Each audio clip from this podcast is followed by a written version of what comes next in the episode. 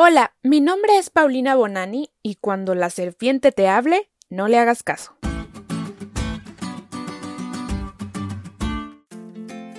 El reconocido autor y doctor Louis Thomas escribió para la revista Discover en 1980 lo siguiente.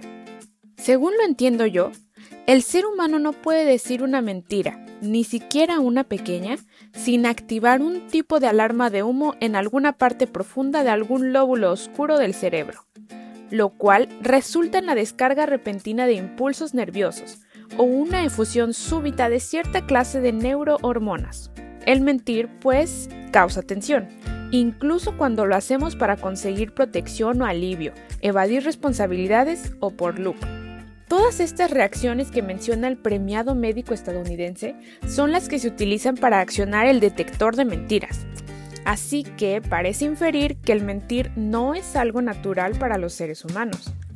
Y si mentir causa tanta tensión y genera reacciones negativas en nuestro cuerpo, ¿por qué lo hacemos?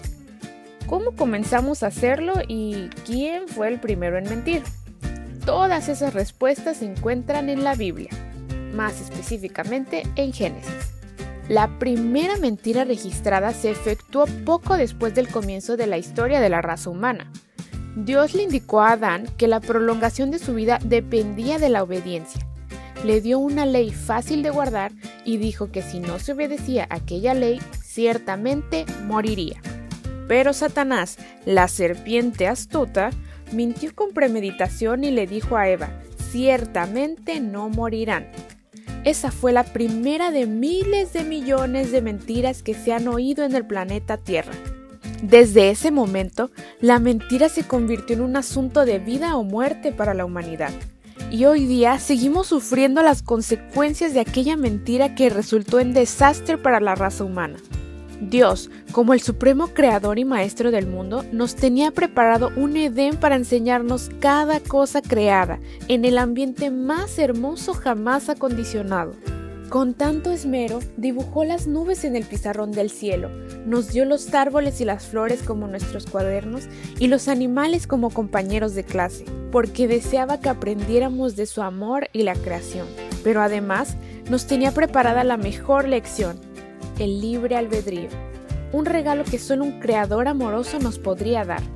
Y como en todo salón de clases había un reglamento que seguir, dependía de nosotros obedecer con amor o sufrir las consecuencias. Satanás, con su astucia, aprovechó la curiosidad de Eva por conocer el mundo y se entrometió con su mentira. Hoy que ya sabes el resultado de creer a la serpiente entrometida, Cierra tus oídos, tus ojos y todos tus sentidos para no volver a caer en su trampa. Pero sí créele al hombre más veraz que ha vivido en esta tierra, el que nos prometió que volverá por nosotros y nos librará de la muerte y el pecado, o sea, Jesús.